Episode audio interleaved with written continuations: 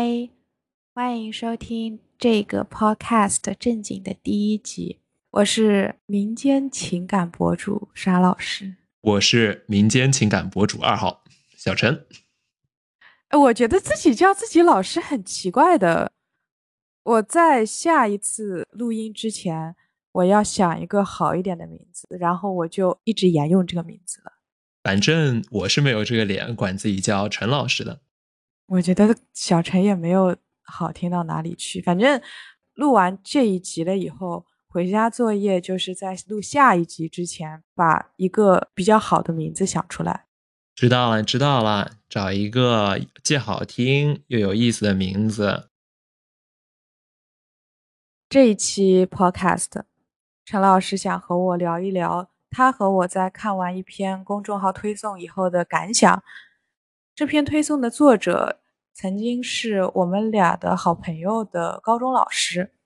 那文章的作者呢，也就是本文的女主角，回忆了她上一段的感情经历。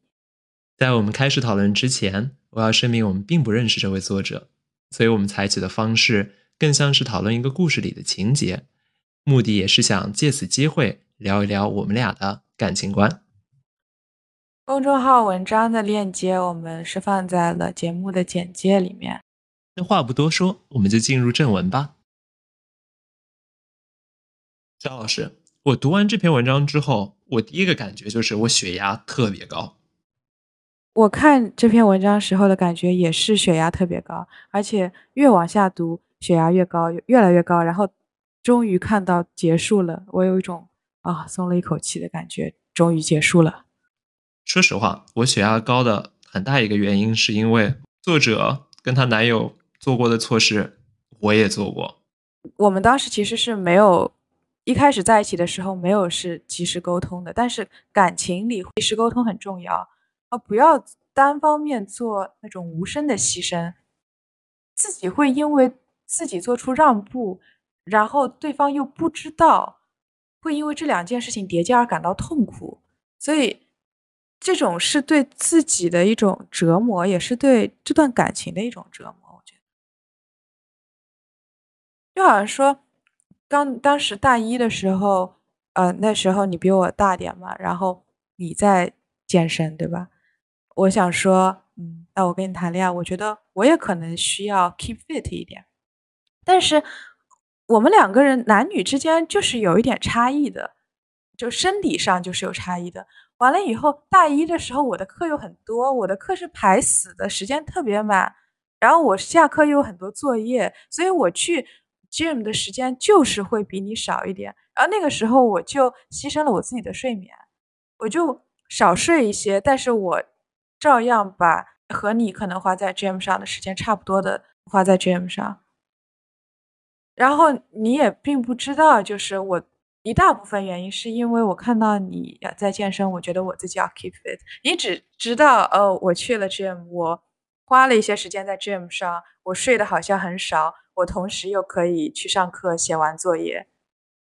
但其实我我是做了很多牺牲的，我可以我可以觉得这是一个牺牲吧。的确是这样。对于我来讲，你那个时候做这些事情。我根本不知道，我根本不知道你每天只睡了四个小时、五个小时，我也不知道你对自己的身材有那么焦虑。我做这些健身方面的事情，是因为我觉得我需要去做，但我其实根本没有期望我的另外一半、我的伴侣也要跟我一样有一样的兴趣。我对你没有这方面的期望，但是你有。你觉得我对你有这方面压力，然后做了这些事情之后崩溃了，还会再来找到我，到最后小的把很多小的压力、很多小的裂缝积累到了一块儿，变成了一个大的火山爆发，然后一下子再告诉我你之前做的这些事情是对我的牺牲。我一方面觉得非常莫名其妙，另外一方面觉得非常无辜，但是我又要装出我错了，但我。真的不知道我那个时候从我的角度上来讲，我哪里错了？对，而且我觉得你是属于很多事情是不会特别去记的，但是我又是那种翻旧账小达人，所以我说的很多事情就是我像你像我对你像机关枪一样的，就是啪啪啪在说哦，我为你做这个，我为你做的那那个，然后你当时都没有意识到我可能做了这个事情，有可能不知道哦，我好都可能不记得了，说哦，我还你还做过这个啊，对啊，然后我那时候就更生气了。然后在翻账本的时候，我因为记性差，然后我又记不得我对你做了什么。我实际上也做了很多，为你做很多事情，但是我没有办法可以跟你像对账本一样，你说一件你对我做的事情，我说一件我对你做的事情。我也不觉得这是一个好的 exercise，好像双方一定要对对方做了同样对等的事情，才算是一个合理的关系。与此同时，我觉得你说的很对。感情里确实需要及时沟通，而且对于很多男士来说，我们从小被教导的是打碎了牙往肚子里咽。假如有什么情绪的话，不要轻易的把表露在外，展示情绪是一件不成熟的事情。成熟的男士们都是那种喜怒不形于色。但是实际上，对于我来讲，这种压抑，我小的时候试图尝试去做。但是这非常的不健康，因为我很多的情绪没有办法表露出来，很多的情绪要想办法憋在肚子里，到最后也会火山爆发。当事情完全无法挽回了，就已经没有在它还是一个小问题的时候可以改正的那些余地了。对的，就是你 either 就可能是不表露自己的想法，or 就是你在暗示我，但是。暗示这个事情是有是思维决定的，我觉得就是你在跟我暗示的时候，如果我不是跟你一样想的，我就可能不知道你到底在想什么。所以就是你就想跟我说什么，就直接跟我说。就是你今天想要和我抱一下，你就抱我一下，或者你就跟我说这个事情。你想跟我出去吃饭，你就跟我说你想跟我出去吃饭，就没有这么困难的这个事情。是呀，但是以前的一个 common pitfall 是因为我们感觉，假如两个人互相相爱的话，我理解你，你理解我，我们一一开始在恋爱的时候就能够达到一个非常和谐的一个状态。在那个时候，我感觉我好像是对你使个眼色，你就能感觉你就能知道我在想什么，给你一个信号，给你一个 sign，给你一个 signal，你就能知道我在想什么。但是最早的时候，我感觉可能是恋爱给我们。眼前蒙上了一层纱，因为那个时候总感觉世世界也是粉红色的，然后我说的什么东西，好像你完全都能懂；你说的什么，我好像也完全都能懂。但实际上，随着我们互相了解，会发觉我们之间的不同，在对认知上的不同，是比最早想象要大的。但是我们没有改变之前那种我对你 signal，我就感觉你能明白的那种情况。随着时间继续下去，这样的话，很多的小裂缝就慢慢的变成了一个大裂缝，到最后就没有办法挽回了。对的，我觉得这是比较典型的浪漫主义式的相处。呃，一些影视剧拍的，或者一些故事里写的这种非常典型浪漫主义的这种操作，真的很害人。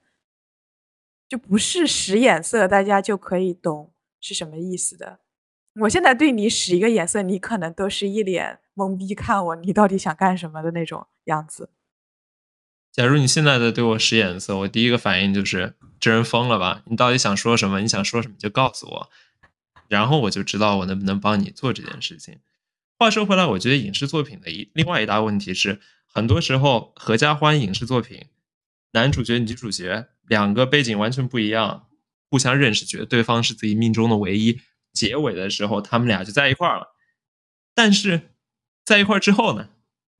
浪漫主义或者浪漫本身可以让两个人在一起，但是 working on that relationship 让他能够持久的走下去，是完全的另外一件事情。在一起只是一一个非常小的一步，真的怎么能够让两个人？互相理解、互相接纳、互相磨合，这个从来不是浪漫主义可以解决的问题。是的，童话故事里面，它也就停留在哦，王子和公主幸福的生活在了一起，然后就没了，就停留在他们结婚的那一下。那这是一些需要，就是可能影视剧还有之后各种意义上的文学创作，作者们需要考虑的一个事情，就不要只停留在这里，这样会给一些没有什么恋爱经验的人误解和误导。关于浪漫主义，我觉得我们以后可能可以开另外一篇 podcast 来继续讲。不过在这里的话，就可以点到为止了。除了在感情里要及时沟通，不能觉得爱有了爱情就可以让对方一下子明白自己是什么意思之外，这个故事对我还有一个很深的触动，就是我感觉女主角虽然在刚开始进入关系的时候，似乎觉得自己是一个 strong and independent woman。我也非常喜欢这样的女人，但是随着感情的进展，她似乎失去了对自我的认同，成为了男主角的一个附庸。这让我想到，在大学的时候，最早我们俩进入关系的时候，我是一直希望有一个和自己 evenly matched。虽然我一直非常尊重你，但是随着感情的进展，我们好像也变成了一种比较畸形的关系。畸形。该好好学语文了。你觉得是怎么样一种畸形的关系？这是我丢失自我的方式。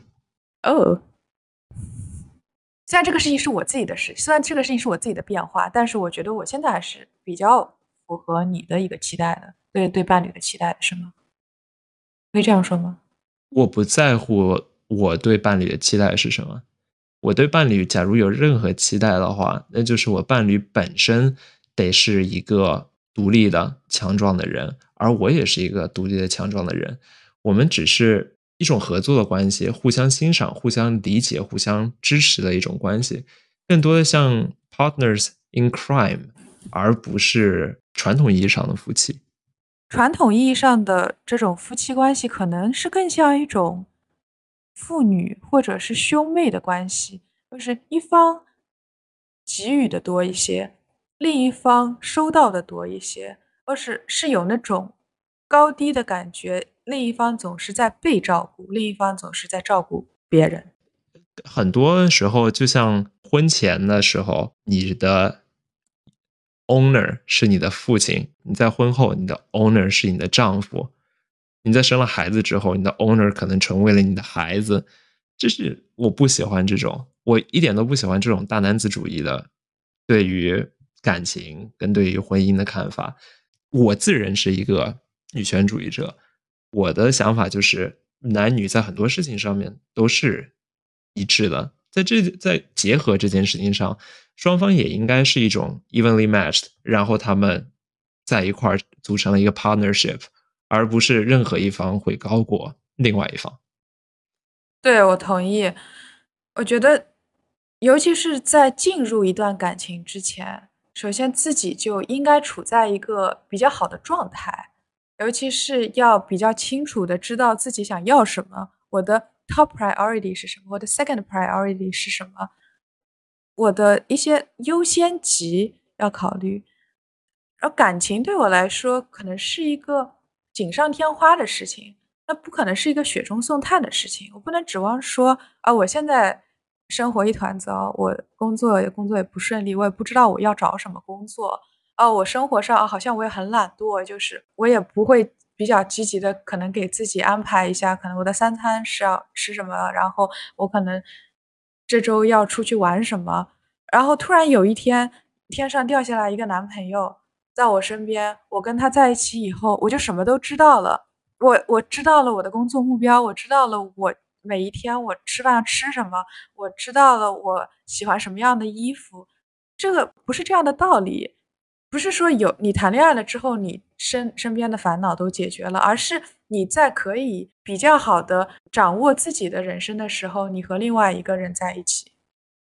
你讲到这点，就让我想到了很多文学作品、影视作品当中，就有那种。本身主角是不知道自己想要做什么，但是剧情给了他一个非常完美的机会，剧情给了他一个非常好的一个伴侣天上掉下来的，然后不知道为什么就特别喜欢他。有的时候甚至天上不止掉下来一个，而是掉下来很多个，有姐姐有妹妹，各种各样的人，就突然就喜欢上了 quote unquote 宅男或者宅女，然后就改变了他的人生，他最后就人生一路顺利。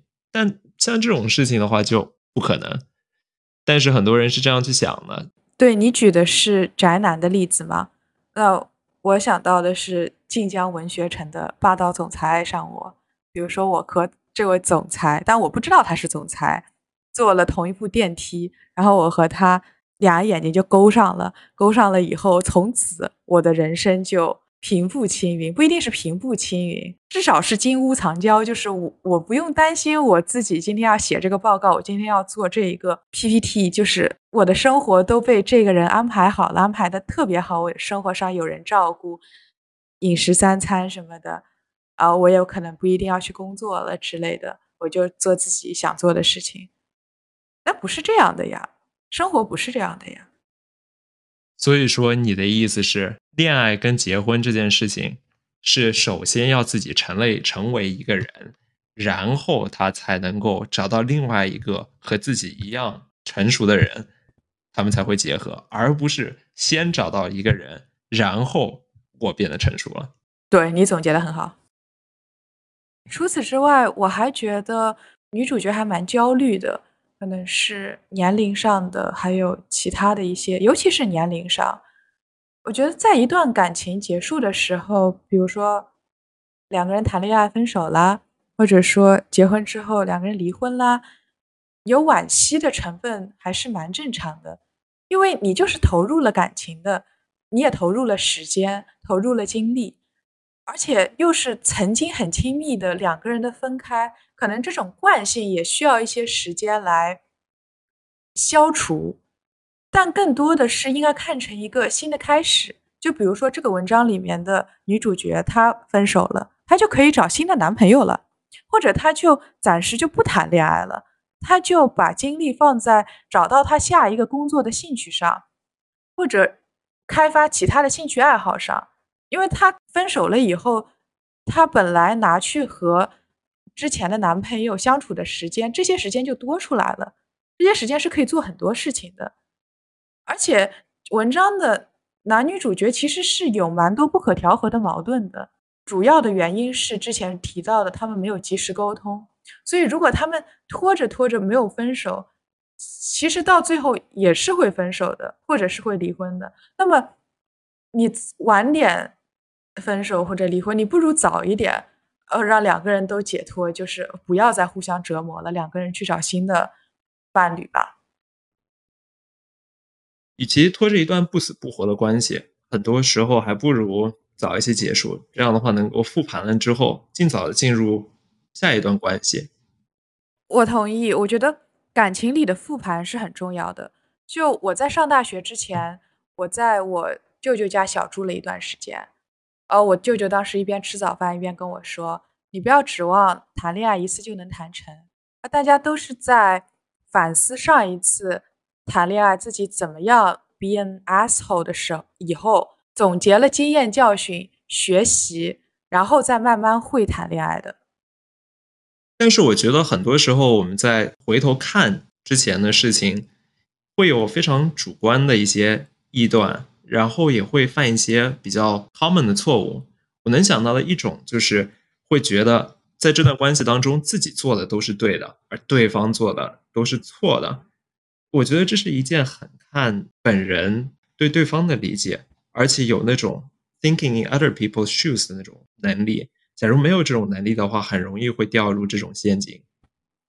除此之外，还有一种情况我见到比较多的。我自己也犯过这样的错误，以至于我会失去勇气再去尝试去做类似的事情。我觉得失去勇气去尝试，这是很正常，这是 human nature。你去逃避让你觉得痛苦的事情也是 human nature。这个事情，如果你暂时不太能做到比较客观的对待过去的这一段感情来进行复盘，我觉得这是很正常的事情，所以不用特别着急。这个事情是需要慢慢的，你可能是要去练习的。我是觉得说，你等这段感情沉淀了一下以后，你过那么两三个月，你再回头看，你整个人是处在一个比较 mentally stable 的状态，你再去复盘，我觉得效果会比较好一些。你刚开始的时候肯定是会有一些应激反应的，这些应激反应会 cloud your judgment。我觉得还有一点是，假如自己一直是待在自己的一个小空间里，或者是自己只跟一些跟自己观点非常相近的闺蜜或者男性朋友，作为有一位男士的话，男性朋友；作为一位女士的话，闺蜜讨论这些事情的时候，很容易会钻进一个小圈子里，就是自己的朋友。很容易觉得自己做的都是对的，而对方做的都是错的。假如用这种 self justify 的话，很容易会 overlook 一些自己做的错的事情。我觉得在这种情况下，可能也 tie in 到我之前讲到的，就怎么样能够用多种角度来观察这个问题。很多时候可能需要有一些好朋友，这些好朋友跟自己的想法不一定是一样的，他甚至可能跟自己性别都不一样。但是他会会给你一些比较不一样的 perspective，因为女生对于感情跟男生对于感情来说，相本质上的区别是非常大的，然后很少会有理解对方的性别对于感情的看法。我觉得这是非常难得的事情。我是在跟你之前大学的时候 fuck up 了非常多的事情，以至于我们之前分过手。然后我们再回到一起的时候，我们才能够比较开诚布公的讲我们之前哪些地方对，哪些地方错，并且从两个性别的角度来谈论这些事情。这个时候才是让我感觉非常茅塞顿开的一这样的一个过程，因为我以前从来都没有想到女生原来是这样想事情的，而我作为男生是另外一种办法。我的想法对于你来说也是 news，你的想法对于我来说也是。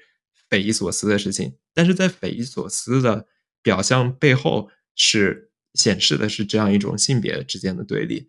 可能我们两个的想法不一定完全代表了各自的性别，但是它是一个例子。性别之间对于感情的看法是不一样的，需要更多的去 reach out 到对方的角度来看待这个问题。